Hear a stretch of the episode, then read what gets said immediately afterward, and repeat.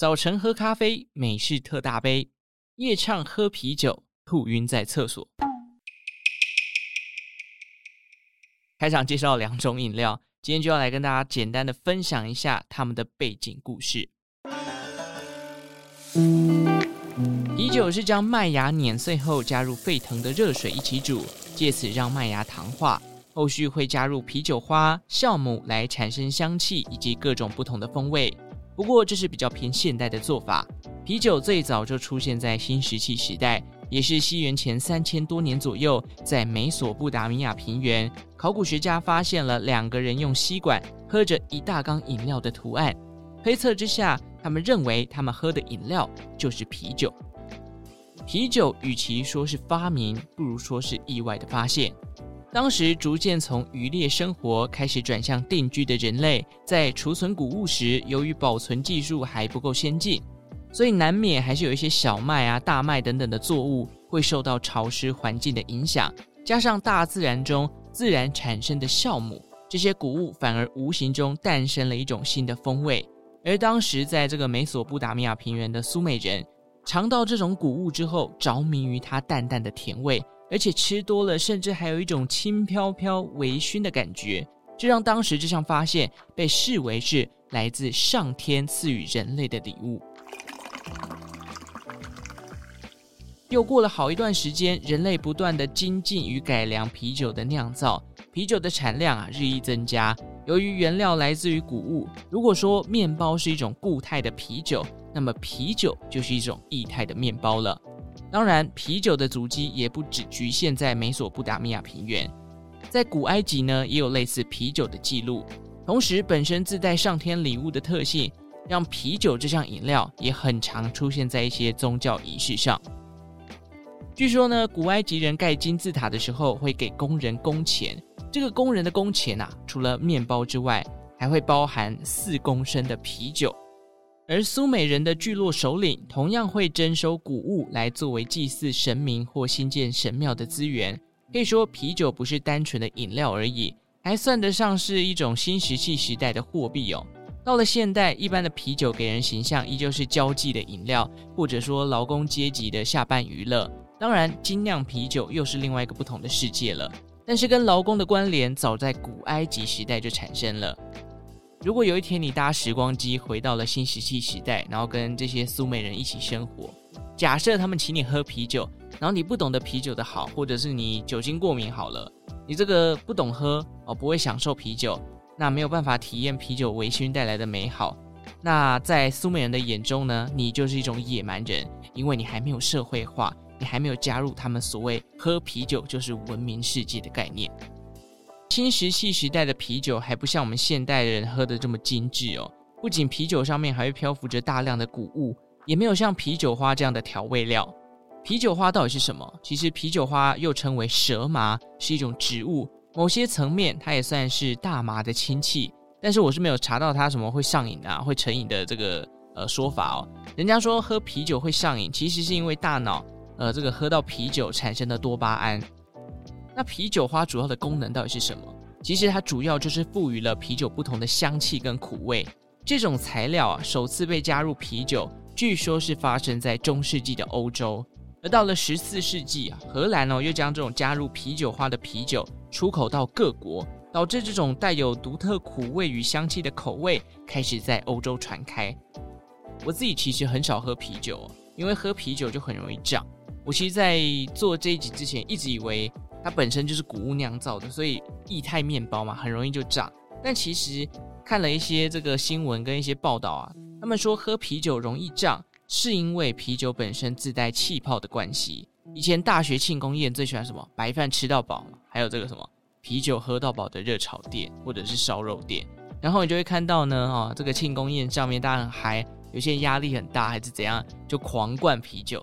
然后就会吐一堆哦，那是吐到不成人形，抱着马桶不放。有些人甚至喝挂，当天晚上就直接躺在这个热炒店里面。人际关系好一点的呢，会有人送他回家；那边缘人或者是被排挤的，可能呢还会被店家赶出去，直到明天一早才苏醒过来哦。这些画面现在讲起来好像很好笑，可是也导致了我自己对于饮酒有一定的包袱，就是我绝对不要把自己喝那么醉。太可怕，太尴尬了。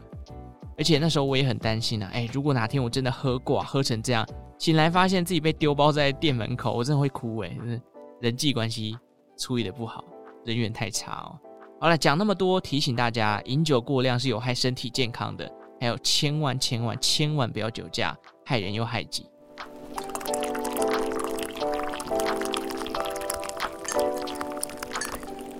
好，进入到第二种饮料。喝酒如果是让大脑变忙，那么喝咖啡啊，就是让还没清醒的大脑可以赶快的开机。喝咖啡，我原先一直以为是从中南美洲开始流行的，但后来啊才知道，真正开始这样行为是从阿拉伯世界开始的。大约是在十五世纪开始，咖啡这项饮料在阿拉伯世界流行起来。毕竟在伊斯兰的世界当中，酒精饮品是犯法的。咖啡因此成为了代替品，即便我们都知道两者带给人的感觉是完全不同，但是毕竟有这样可以喝的饮料，在阿拉伯世界的接受度相对也比较高。咖啡也因为没有被明文禁止，所以咖啡市场在阿拉伯世界的成长速度是相对快速的。同时，喝咖啡的场所啊，也从市集啊一路变成广场，到后来还有专属的馆舍哦，就是我们所谓的咖啡店，这样的东西越来越多。这时候开始有些人提出对咖啡的质疑了，当权者也担心啊，人们在喝咖啡交流的过程当中会产生叛变或者对当局者不利的讨论，因此呢，啊，当权者有意把这款饮料给移除。但是支持咖啡的人认为，诶，喝酒会酒后乱性嘛，禁止它是有道理的。不过喝咖啡能够醒脑，也不会让人产生脱序的行为，你要用什么样的立场去禁止？感觉怎么说都站不住脚。最终，反对者只能散播一些消息，哎，喝咖啡不入流哦，你喝咖啡感觉就是一个呃没有道德的人等等的，透过这样的舆论啊，来试图降低咖啡的市场。但想当然的，这个效果并不显著哦。那到了十七世纪开始，欧洲人也接触到了阿拉伯世界的咖啡馆，同时啊，他们也尝到了咖啡。但由于咖啡本身属于伊斯兰世界的产物，第一时间在欧洲并没有流行开来。大家生怕受到教宗的反对与打压。实际上，欧洲在接触到咖啡以前，酒馆才是欧洲世界常见的喝饮料场所。至于后来为什么咖啡还是顺利进入到欧洲，而且在启蒙运动时期各地都飘出咖啡香呢？这就要讲到一位人物了，那就是教宗克莱蒙八世。正当欧洲都在观望咖啡这款饮料的发展时，没想到教宗本人啊，已经先被咖啡给收服了。原先咖啡被视为是撒旦的饮料，没想到教宗自己亲自尝了一口，发现，哎，这饮料这么好喝，被恶魔独占也太可惜了吧。因此，他选择给予咖啡豆祝福，而非禁止。这就是为什么后来欧洲人可以在欧洲市场喝到这么多咖啡的缘故。那在咖啡正式进入到欧洲之后呢，它的流行程度与影响力也极其直追。酒馆跟咖啡馆也充斥在欧洲国家的城市里。原本喝得醉茫茫的欧洲人有一半醒了过来，并且泡在咖啡馆里面讨论报纸的内容，下着西洋棋做思想交流，替之后的启蒙运动打下了基础。这边很有趣的一个故事哦，是早期的咖啡馆是禁止女性进入的，那这也导致了不少女性抱怨自己的老公啊，因为从喝酒变成喝咖啡，兽性的那一面消失了。夫妻之间的情绪生活不如以往，加上自己呢又不能进去咖啡馆看老公在干嘛，所以根本就不知道老公整天泡在咖啡馆内到底是在干什么。另外，欧洲也跟当初的阿拉伯国家一样，当权者担忧咖啡馆内这个私底下的交流日益频繁，会对自己的权力产生影响，因此呢也试过要禁止咖啡馆这个如雨后春笋般的成立，但是效果啊。也是非常的差，几乎可以说是无功而返。至于中南美洲跟印尼的咖啡又是怎么来的呢？据说啊，这都是后来欧洲人把咖啡树带过去种出来的，目的就是要减少进口阿拉伯地区的咖啡豆。当时啊，欧洲人观察到中南美洲的天气其实也很适合咖啡树生长，因此漂洋过海，费尽心思的想把咖啡树带过去种，自己来打造一个咖啡的园地。导致现在全世界最大的咖啡生产国就是中南美洲的巴西，第二名呢则是亚洲的越南，哥伦比亚位居第三名。随着咖啡需求的提升，后来也演变出不同泡咖啡的方式。像之前分享过的即溶咖啡，就是在十八世纪左右出现的，后来更在两次世界大战中扮演重要的角色。那如果大家想要了解即溶咖啡的起源哦，可以去听相关的内容，连接我就放在下方的资讯栏。相较于喝啤酒，我自己就是一个重度的咖啡使用者。可以说我不喝酒没关系，但上班绝对要有咖啡。有一段时间啊，我还有点咖啡因成瘾的感觉。而且我现在如果前一天没有睡好，早上又忙到没有时间喝咖啡的话，我就很容易头痛。不知道大家懂不懂那种头痛，就是从后脑勺痛上来那种感觉。我觉得现代人对于咖啡的依赖程度真的很高，某种程度也算是一种现代的文明病吧。如果这两种饮料有一种要从你的世界当中消失，你会选择让啤酒不见，还是让咖啡绝迹呢？欢迎这个有在用 Spotify 听的听众们，你们可以在 Spotify 帮我投票选择一下哦。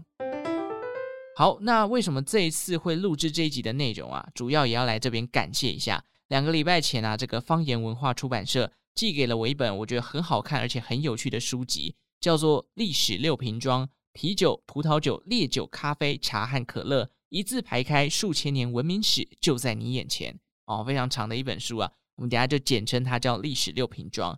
看到标题就知道，这本书里面其实介绍了六种不同的饮料，而这六种的饮料呢，就可以串起人类的文明历史。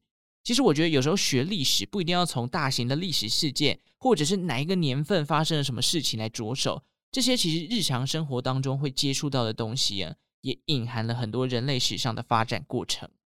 本书的作者，他是《经济学人》的副总编汤姆斯丹迪奇，而他自己呢，也是一位科普作家。如果你也喜欢去了解一些日常生活当中的东西的起源，那这本书我觉得绝对是合你的胃口的。而且汤姆呢，也在书中啊，详细的告诉了我们这个呃六款饮料的发展过程，同时也带进了文明的发展啊、政权的变化，还有饮料对大型历史事件的后续影响等等。我在这边呢，推荐给大家。一本书里面集结了千年的历史，用六款饮料快速看待人类在不同时间点为什么会推出它，那为什么会发现它，还有背后涵盖的哪些故事。如果想要更了解这本书的话呢，也欢迎点击资讯栏下方书籍连结去做参考。历史除了用读的，用听的，这一集还可以用喝的哦。我现在看完这本书哦，以后喝咖啡我都可以说我自己在经历一场启蒙运动了。这边也跟各大出版社就是。稍微的毛遂自荐一下，如果贵公司有有趣的书籍内容，也可以寄给我来让我参考看看。欢迎大家推荐好看的书给我看。OK，这一集就到这边啦。等等，先来一杯咖啡提个神。